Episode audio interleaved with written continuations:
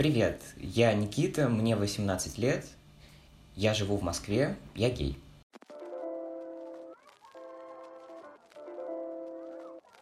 Ой, это на самом деле долгая дорога, потому что я не могу вспомнить такой момент, когда ко мне это просто пришло, и я это понял. А, мне бы хотелось, чтобы это была какая-нибудь история по типу «Вот, в какой-то момент я понял, что мне нравится мальчик, и тогда я начал осознавать себя». Нет. А, я недавно вспомнил, как ко мне первый раз пришла в голову мысль, что я гей. И это очень смешно, по-моему, потому что лет в 12-13 Никита открыл для себя удивительный мир порнографии, естественно, гетеросексуальный. И в какой-то момент я понял, что я обращаю внимание там на мужчин только. Меня это заставило задуматься. Я помню, я лежал в кровати ночью, смотрел в потолок и думал, неужели я гей? Да нет. Потом у меня был какой-то странный этап, даже неосознанный, интернализованной гомофобии. Я помню пару эпизодов, когда я там к однокласснику говорю, что типа, вот их там, ужас какой эти геи. А, помню, как э, в 13 лет в группе класса мы обсуждали группу Green Day, и какая-то моя одноклассница сказала, что, по-моему, там то ли солист, то ли еще кто-то бисексуал. И я забабахал самую легендарную свою цитату, о которую вспоминают все до сих пор, отрицательно отношусь ко всяким небесного цвета. Потом, когда мои одноклассники начали узнавать о том, что я не hetero, они... За мной закрепилась прям вот эта вот э, кличка небесно-голубой. В девятом, по-моему, классе нам на 23 февраля делали такие персональные открытки, там кому-то там комикс какой-то нарисовали. Мне нарисовали мой портрет на фоне неба. Это было замечательно. Ну, а окончательно, наверное, я смирился с тем, что я гей где-то в начале 2016 года. Нет, никто из моей семьи не знает. И... Слава богу, что моя семья не может в интернет дальше, чем Яндекс или какие-то новости, потому что это позволяет мне очень открыто себя вести в сети. А, у меня было несколько неприятных историй с отцом, после которых я задумался о том, буду ли, ну, буду ли я ему когда-нибудь открываться, а, потому что он человек, в принципе, агрессивный. А, а насчет ЛГБТ это просто какой-то кошмар. А, по-моему, либо в конце 15 либо в начале 16 года мы с подружками собирались пойти на неделю моды. А, я сидел за ужином с родителями и начал разговор, мол, вот я достал пригласительные, я пойду на показ. А, и пошло-поехало. Сразу начались вопросы, неделя моды? Ты что, из этих? Отец начал свою тираду о том, что если я узнаю, что ты гей, я тебя убью. Ну, это сейчас, конечно, смешно вспоминать, ну как, не очень. Смешно вспоминать про это, но тогда я так испугался жестко. А, и потом чуть ли не плакал весь вечер у себя в комнате. А, и то время, вот тогда я начал вот так вот отдаляться от родителей из-за этого всего. Потом, наверное, в июне 16 или 17 года. В общем, был концерт Луны 1 июня. А, и я одолжил у своей подружки такую пушистую кофту. Да, наверное, это была кофта. А, и я так пошел на концерт. И, естественно, я так возвращался с концерта. Когда меня увидел папа, Господи, помилуй. Естественно, меня, меня опять начали кидать все, всякие эти штуки по типу, а вот если тебя кто-то увидит, что с тобой сделают? Хотя это был где-то час ночи, и единственная угроза, которую я получил, это угроза от отца, который сказал мне, что если у меня что-то не так с ориентацией, меня сожжет.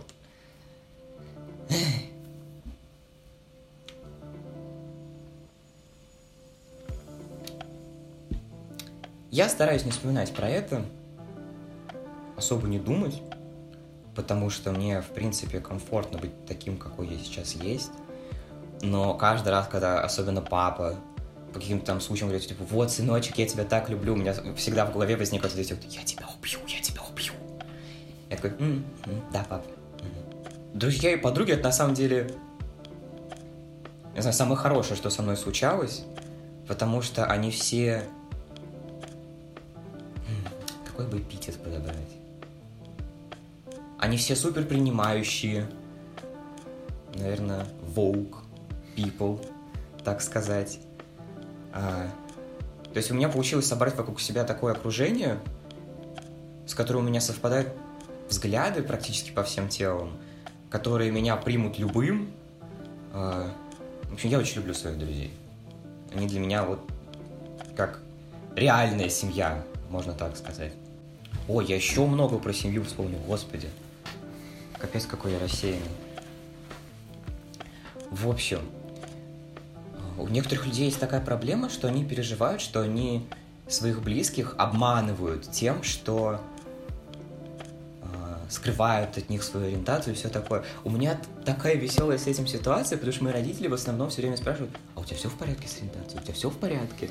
И то есть, ну я, естественно, отвечаю «да», и я их не обманываю. Мне, не знаю, мне просто так веселит с этого каламбура, потому что у нас разные концепты нормальной ориентации. А, еще с отцом был очень интересный случай, когда я первый раз покрасил волосы. Это было в августе прошлого года. Это были розовые волосы, капец, девчачий цвет. А... Я чуть из дома не ушел. Потому что... Не, ну я понимал, что такое может случиться. Я уже даже там с друзьями созвонился, мол, можно к вам, если что, прийти переночевать, все такое. А... Приходит мама с работы, молчит. Приходит папа, и начинается шоу. Крики, визги, что это такое? А, ставит мне ультиматум. Либо ты это завтра сбриваешь, либо ты уходишь из дома. Ну а я чё? Я начинаю собирать вещи. В общем, если бы мама его не остановила, я бы... Не знаю, где бы сейчас был. Если заглядывать далеко, то, конечно, я бы хотел переехать куда-нибудь. Потому что мне хочется и мужа, и детишечек вырастить. Но сейчас, в принципе, мне достаточно комфортно в Москве, насколько это может быть. Потому что люди редко как-то обращают на меня внимание. А, никто ничего не говорит. Родители уже привыкли, что там меняют цвета каждый месяц. А, одногруппники не злые. Вот. У меня, на самом деле, несколько лет тому назад было все достаточно сложно с самооценкой. Еще вот плюс к этому прибавлялось мое самоосознание. Мне дико было страшно каждый раз, когда там люди на меня на улице обращали внимание, там оборачивались, там что-то пошептались за спиной а, прямо такая паника нападала. А сейчас как-то это ушло, и слава богу. Еще, конечно, почему... Ой, извините, не туда смотрю. Еще, конечно, почему мне, в принципе, комфортно жить в России, это потому что я в Москве, а не в какой-нибудь там Твери, Уфе. И я большую часть э, времени провожу в центре, где, в принципе, очень много разных людей. И, ну, я как-то, можно сказать, смешиваюсь, наверное, и не особо выделяюсь. А, я не знаю, что бы со мной было, если бы я был в каком-нибудь уездном городке. То, что мне очень страшно, я иногда перед сном а, захожу в паблик российской ЛГБТ-сети, иногда там вылезают всякие сообщения о том, что вот опять в Стерлитамаке в очередной раз преследуют геев. Просижу, думаю, господи, мне иногда прям серьезно становится очень печально и грустно от того, как живут люди ЛГБТ сообщества там. Потому что я не представляю, ведь не только молодые же есть квир-персоны у нас э, там, 40-50 лет.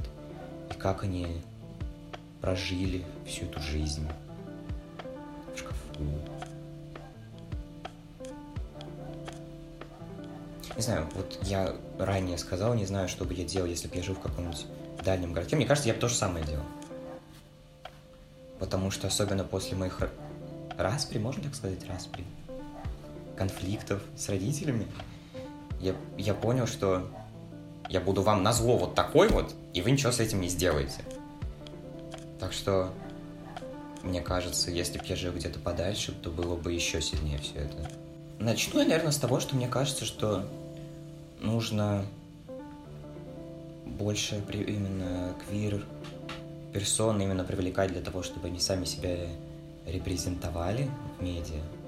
Потому что, несмотря на то, что сейчас очень много всяких фильмов про ЛГБТ делают, даже в таких в, крупно, в крупных таких масштабах, но все равно.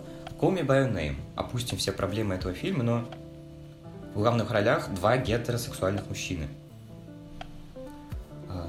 Лав Саймон. Я, конечно, все понимаю, там есть целый один, по-моему, бисексуал на весь каст. Но главного героя все равно играет гетеросексуальный мужчина. А... Все-таки, мне кажется, можно было постараться и найти кого-нибудь. Ну, не так уж нас и мало. А... Насчет именно моей репрезентации, именно моей ориентации, мне повезло. В какой-то степени. То, что я гей, и про нас забывают меньше всего. Потому что бисексуалы, лесбиянки,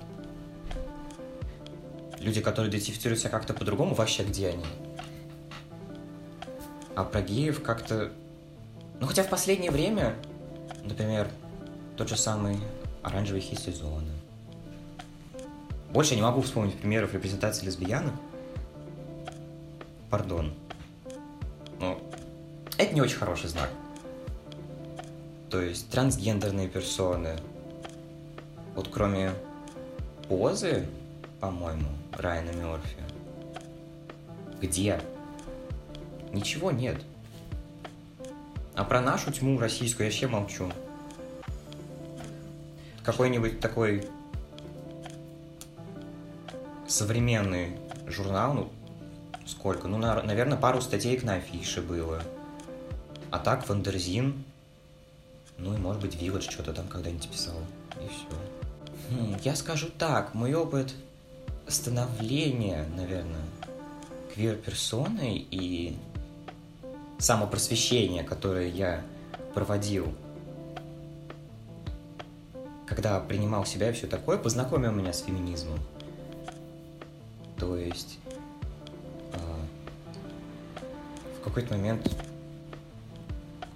Я не знаю, просто не знал про феминизм, кроме того, что по телевизору показывали вот этих вот... Вот этих вот, как-то грубо звучит. Кроме того, что по телевизору показывали активисток фемин, я вообще не знал ничего про феминизм, а, но с другой стороны не чувствовал какого-то негатива, как, как часто бывает в наше время. Просто не знал ничего, не осведомлен был. А потом как-то со временем я начал узнавать про это больше. Даже перестал шутить про феминитивы, слава богу. Понял, все. А, так. Блин, у меня, у меня очень хорошая мысль была, но я не знаю, как ее сформулировать. В общем, я очень был рад, что я познакомился с бодипозитивом благодаря Ане очень панде. Потому что меня, меня в какой-то момент начали срастаться брови. А в медиа, особенно американских, есть такой образ лоха, который такой весь в прыщах, у него там срастаются брови, и типа он плохой. Что не следит за собой, все такое. А, и в какой-то момент у меня начинают срастаться брови, и я думаю, так, я шелкок, что ли? Нет. Я очень долго стремался, чтобы кто-то заметил, что у меня тут, тут пару волосочков между бровями, все, капец. А, я очень боялся прыщей. У меня в какой-то момент жизни, где-то в классе, наверное, седьмом, восьмом, была паника, если у меня прыщи, я выходила из дома без маминого консилера. А, не знаю, я рад, что это ушло. Я рад, что это понял. Я рад, что я понял, что мы не все актрисы с голливудских постеров, у которых там кожа вот так вот, э, не морщинки, там зубы сияют, как фары.